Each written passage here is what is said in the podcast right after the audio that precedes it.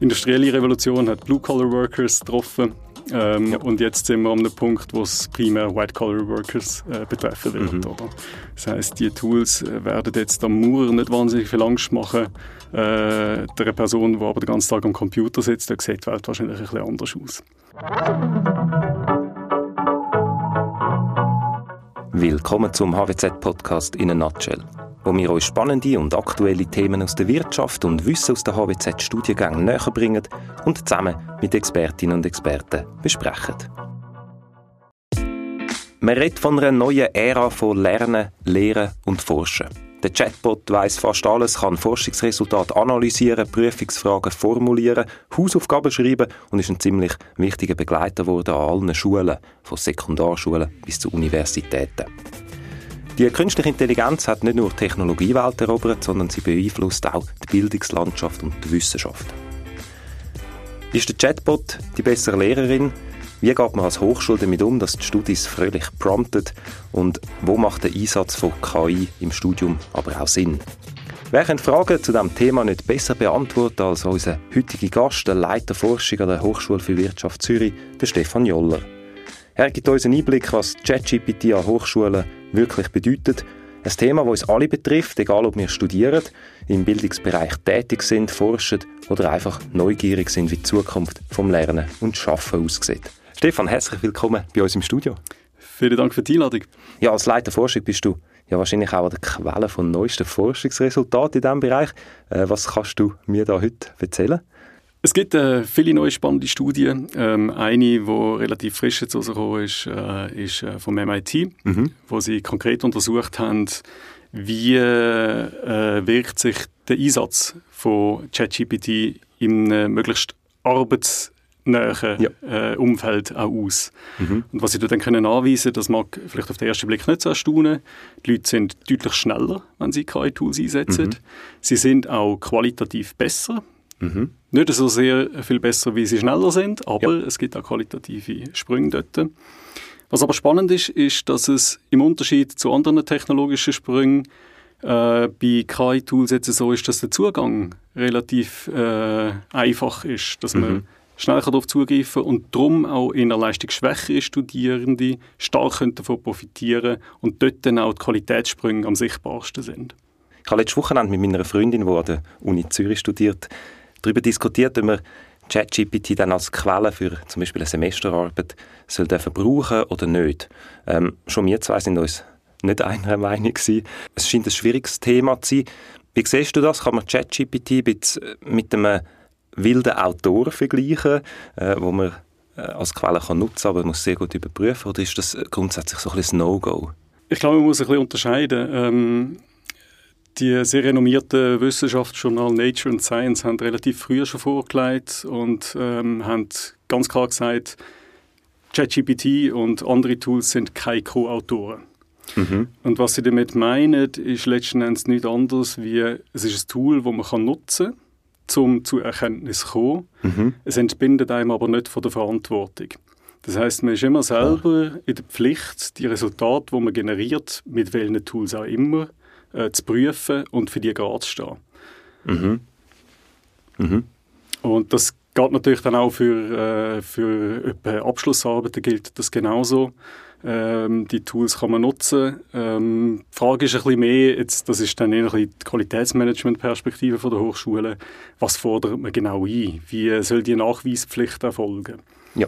Und dort gibt es frühe Aufschläge, die wieder verworfen worden sind, wo dann jemand fordert, es muss jeder Prompt und jede Antwort muss in anhängen. Und ja. dann ist eine, eine 80-seitige Abschlussarbeit plötzlich 500 Seiten lang, mhm. weil der Anhang so groß ist. Und mittlerweile ist klar, man gibt auch nicht jede Google-Anfrage äh, ein, obwohl die ja. vielleicht für eine Arbeit relevant war, sondern man tendiert eher in eine andere Richtung von Nachweis, dass man sagt, ja, man hat es genutzt in dem und dem Rahmen, ohne jetzt aber auf die Detaillierungsgrad zu gehen. Was sind dann grundsätzlich so Fragen, die sich eine Hochschule, also nicht nur die HWZ, stellen muss, wenn es um die Nutzung von KI-Tools geht? Mhm. Ich glaube, man kann dort ein bisschen unterscheiden zwischen der Frage, was will man überhaupt vermitteln, wo will man hin, und der Frage, wie macht man das? Und äh, die Frage, wo will man hin, die unterscheidet sich ein bisschen je nach Hochschultyp. Mhm. Im universitären Bereich, ähm, wo man stärker auf Disziplinen abstellt, ist das ein bisschen anders wie im Fachhochschulbereich. Dort ist die äh, Antwort äh, ein bisschen schneller zu finden, womöglich, weil man sich stark an der Arbeitswelt orientiert und sich eben dort fragt, ja, äh, was braucht es für Kompetenzen, um in der Arbeitswelt von morgen ja. bestehen zu können. Und dort ist es so, dass die neue Messlatte von was ist möglich wird die sein, die mit KI-Tools äh, bestritten wird. Oder? Also, was ist mhm. möglich mit allen Mitteln, die man hat? Also wenn man sich jetzt als Fachhochschule auf den Standpunkt stellen und sagen, nein, wir machen es komplett ohne KI-Tools, dann sieht man sich mit dem Problem konfrontiert, dass Studierende abschließen und auch auf der Arbeitswelt womöglich schlechter performen mhm. als Leute, die gelernt haben, mit KI-Tools umzugehen. Und dort ist der Wettbewerb letzten Endes relativ klar, dass man eben äh, die Tools muss beherrschen, die es auf dem Markt gibt siehst du dann auch die Hochschule in der Verantwortung, dass das ein Know-how ist, das man muss mitgeben muss? Auf jeden Fall, ja. ja. Ähm, ich glaube, die Verantwortung ist seitens Hochschule mehrschichtig. Äh, was man viel hört, ist, dass es Angebot braucht, äh, wo man den Leuten eben beibringt, wie promptet man richtig, mhm. dass man lernt, die Tools zu nutzen. Und hinter dem Gedanken ist ein das, dass man versucht, eben, äh, Leute fit zu machen. Dass man eben nicht möchte, dass bessere Studierende das ohnehin können und schlechtere das eben nicht lernen, mhm. sondern möchte alle bringen, dass sie das können. Das ist aber nur die eine Seite der Medaille. Die andere ist, bisschen die ethische Dimension. Mhm. Dass ein informierter und aufgeklärter Umgang mit so Tools natürlich auch bedeutet, dass man sich fragt, was hat das dann für Konsequenzen? Ähm, sowohl für äh, den Output, den man generiert, als auch für eine Organisation, wenn man KI-Tools in dem oder in einem anderen Bereich systematisch einsetzt. Mhm. Und da gibt es auch bereits gewisse Unis in der Schweiz, wo sich sehr systematisch überlegen, wie sie die ethische Debatte mit ihnen nehmen in die Ausbildung oder in die Heranführung von Studierenden, also KI-Tools. Was hat HWZ für einen Weg gewählt? Die HWZ versteht sich grundsätzlich als sehr innovative Hochschule, wo eher progressiv unterwegs ist, wo weniger lang zuwartet, um auch mhm. neue Bereiche mal in die Hand zu nehmen und äh, dann tatsächlich, indem man mit diesen Tools schafft, äh, auch zu lernen und zu ja. schauen, wie man damit umgehen möchte. Und darum hat man dort relativ früh gesagt, ja, ähm, es gibt erstmal eine, eine grundsätzliche Schulung, wo aber nicht darum geht, das sind die harten Richtlinien, die für die nächsten zehn Jahre gelten, mhm. sondern das ist eher so ein bisschen als Aufruf zu verstehen gewesen, ähm, nutzt die Tools. Und der Aufruf hat sowohl an Dozierende als auch Studierende gegolten. Das heißt die Idee, dass man sehr schnell in eine Praxis kommt, wo man die Tools nutzt, ja.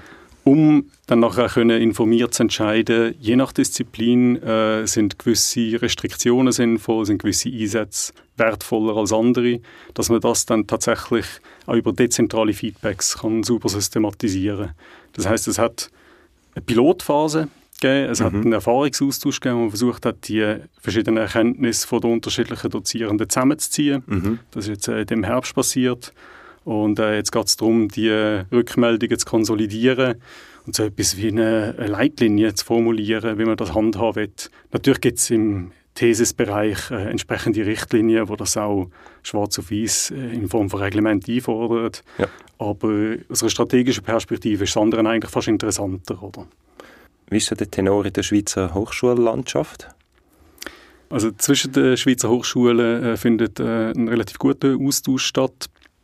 Und äh, dort, äh, zumindest auf strategischer Ebene, sieht man quer durch, dass alle Hochschulen äh, den Kurs verfolgen, die Tools wollen, informiert und verantwortungsbewusst einzusetzen. Mhm. Es gibt äh, keine Haltung mehr, die sagt, äh, sperren wir aus, wird abgestellt, äh, wir sehen die Welt ohne solche Softwareangebot. Das heißt, es könnte schon sein, dass Arbeiten vermehrt den Einfluss haben von Chatbots. Und da stelle ich mir dann die Frage, wird das als positiv bewertet oder als negativ be bewertet? Wie, wie muss ich mir das vorstellen? Ja, das ist, ähm, das ist doch in der die Frage nach der, nach der Revolution oder mhm. nach dem Revolutionscharakter. Die industrielle Revolution hat Blue-Collar-Workers getroffen ähm, ja. und jetzt sind wir an einem Punkt, wo es primär White-Collar-Workers äh, betreffen wird. Mhm. Oder? Das heißt, die Tools äh, werden jetzt am Mauer nicht wahnsinnig viel Angst machen. Äh, der Person, die aber den ganzen Tag am Computer sitzt, der sieht die Welt wahrscheinlich ein bisschen anders aus. Mhm. Und auch dort zeigt die Historie ein bisschen, dort wo gewisse Arbeitsplätze wegfallen, dort werden neue generiert.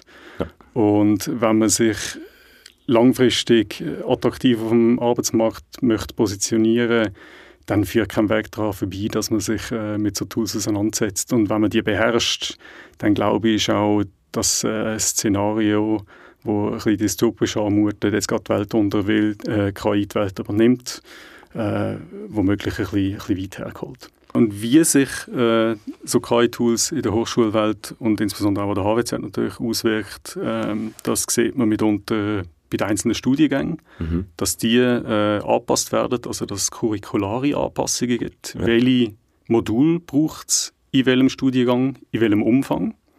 Das ist so ein bisschen die äh, Perspektive von der Hochschule selber und dann natürlich wird es auch im Bereich von der Leistungsnachweis entsprechende Anpassungen geben und da muss man sich überlegen, sind die bisherigen Leistungsnachweise noch adäquat, um die Kompetenzen, die wir jetzt eigentlich zukünftig fördern äh, tatsächlich auch prüfen zu können. Das heißt, es wird vielleicht mehr mündliche äh, Lernkontrollen geben? Oder? Mün mündliche Lernkontrollen sind natürlich ein Weg. Ähm, das wird nicht die Antwort auf alles sein. Mhm.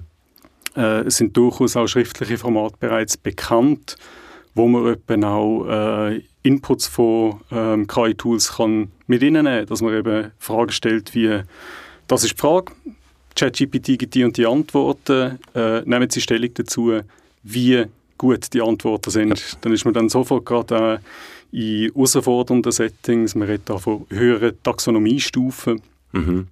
ähm, wo es dann eben über den reinen Wissenserwerb ausgeht, wo es dann tatsächlich darum geht, dass die Studierenden lernen zu analysieren, zu bewerten, zu vergleichen. Mhm. Und, man, äh, man, nimmt sozusagen den Prompt, den Sie eingeben, schon vorne weg. Und und noch einen Schritt weiter. Man nimmt ja, die, Antwort, Antwort genau. von der Maschine mit ihnen und lässt die Studierenden die Antworten bewerten, weil das ist das, was sie zukünftig auch werden müssen können. Mhm. Indem sie eben in der Lage sind, Antworten von so Tools kritisch zu hinterfragen und sauber einzusetzen. Ja, das würde ich sagen, ist doch ein gutes Schlusswort. Vielen Dank, Stefan, für deinen Besuch im Studio. Ja, herzlichen Dank. Lasst uns wissen, wenn ihr Fragen oder Anmerkungen zum Podcast habt und natürlich immer gerne abonnieren. Wenn dich die neuesten AI-Trends interessieren und du dich in diesem Bereich vielleicht sogar weiterbilden willst, dann wäre allenfalls der CAS AI Management oder der CAS Digital Ethics bei uns an der HWZ etwas für dich. Mehr Infos findest du auf www.fh-hwz.ch. Vielen Dank fürs Zuhören und bis zum nächsten Mal.